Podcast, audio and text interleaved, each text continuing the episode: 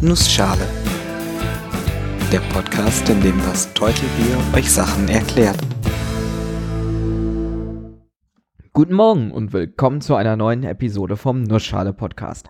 Heute erkläre ich euch, wie die Atmosphäre aufgebaut ist. Und weil die Zeit knapp ist, mache ich das in einer Nussschale. Atmosphäre ist ein viel genutztes Wort.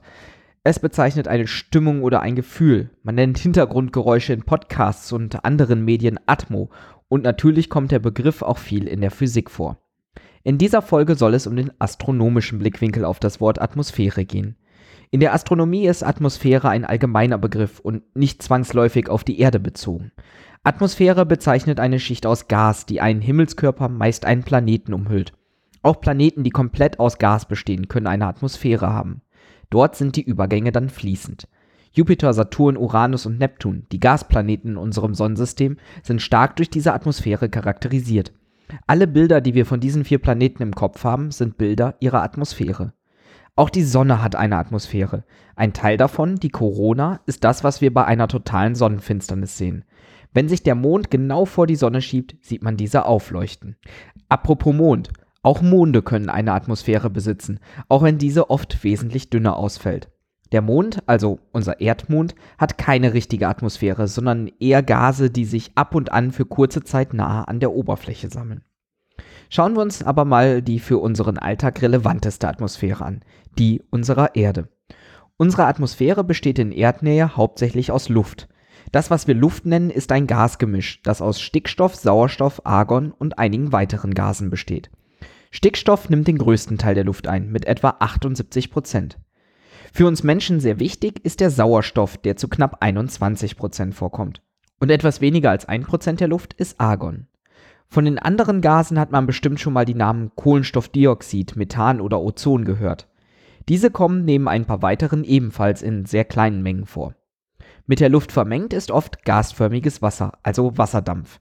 Dieser kann in Mengen bis zu etwa einem 24. des Luftvolumens vorkommen. Dieses Gasgemisch wird gerade im erdnahen Bereich ordentlich durchgewirbelt, was dafür sorgt, dass fast überall eine ähnliche Mischung vorhanden ist. Also eine sehr homogene Verteilung. Deshalb nennt man die Bereiche, in denen das so ist, auch die Homosphäre. Darüber beginnt bei etwa 85 bis 100 Kilometern über der Erdoberfläche die Heterosphäre, in dem das nicht mehr der Fall ist. Je weiter man nach außen geht, je weiter man von der Erde wegfliegt, desto mehr trifft man auf die leichteren Gase wie Helium und Wasserstoff und weniger auf die anderen eher schweren Gase. Diese einfache Unterteilung der Erdatmosphäre ist auf die chemische Verteilung der Elemente in der Atmosphäre bezogen. Sie ist aber nur eine von vielen Einteilungen. Mir ist bisher am häufigsten die Einteilung nach meteorologischen Faktoren begegnet. Meteorologen unterteilen die Atmosphäre in verschiedene Schichten abhängig von der Temperatur.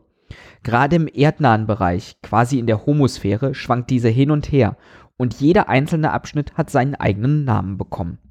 Da hätten wir die Troposphäre, die etwa bis 15 Kilometer Höhe geht, die Stratosphäre bis 50 Kilometer, die Mesosphäre bis etwa 80 Kilometer und danach die Thermo- und die Exosphäre. Es gibt drei relativ klare Trennschichten zwischen den ersten vier Schichten. Diese sind jeweils nach der darunterliegenden Schicht benannt und heißen folglich Tropopause, Stratopause und Mesopause. Gehen wir das mal langsam von unten nach oben durch. Von der Erdoberfläche bis zur Tropopause in etwa 15 Kilometern Höhe, okay, diese Angabe schwankt zwischen etwa 6 und 18 Kilometer, ist die Troposphäre. Diese enthält einen Großteil der Luft, etwa 90 Prozent, und fast den gesamten Wasserdampfanteil der Erdatmosphäre. Die Troposphäre ist für uns spannend, denn zum einen bewegen wir uns quasi in ihr, zum anderen ist sie der Bereich, in dem sich das Wetter abspielt. Auch bewegen sich Flugzeuge zumeist in der oberen Troposphäre. Je weiter wir vom Erdboden senkrecht nach oben gehen, desto kälter wird es. Je nach Luftbeschaffenheit nimmt die Temperatur etwa 6 bis 10 Grad pro Kilometer ab. Bis zur Tropopause. Dort beträgt sie dann im Schnitt etwa minus 56 Grad Celsius. Danach wird es spannenderweise erstmal wieder wärmer.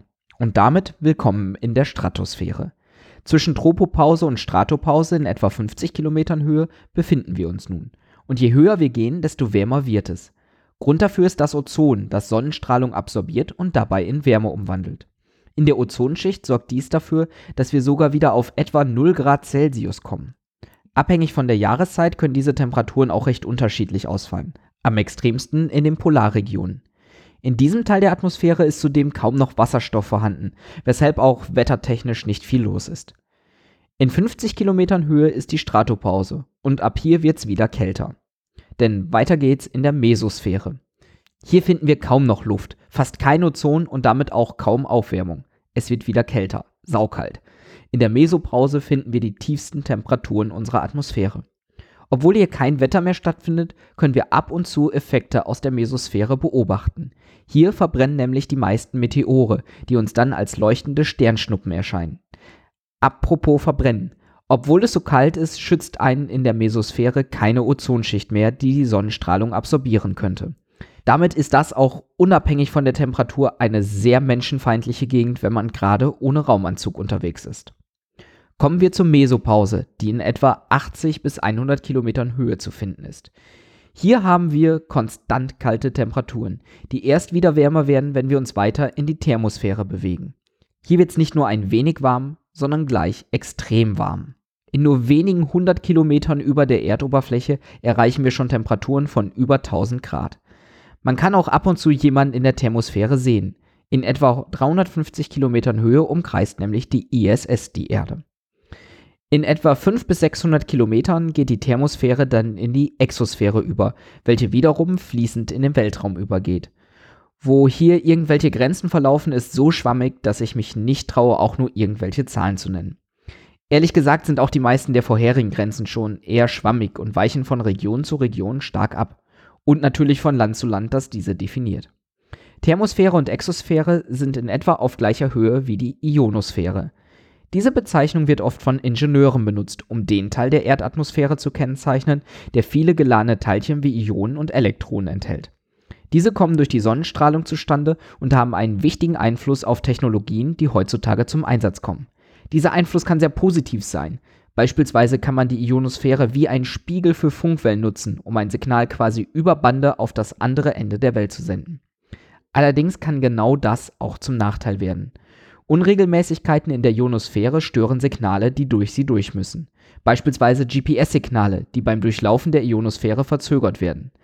Da aber eine genau präzise gemessene Wegzeit nötig ist, muss man tricksen. Im Falle von GPS werden zwei Signale mit unterschiedlicher Frequenz ausgesendet und verglichen, um so die Störung unterwegs zu bestimmen und herauszurechnen. Der Teil unter der Ionosphäre, den nennt man in dieser Aufteilung übrigens die Neutrosphäre, weil in dieser Sphäre hauptsächlich neutrale Teilchen vorkommen.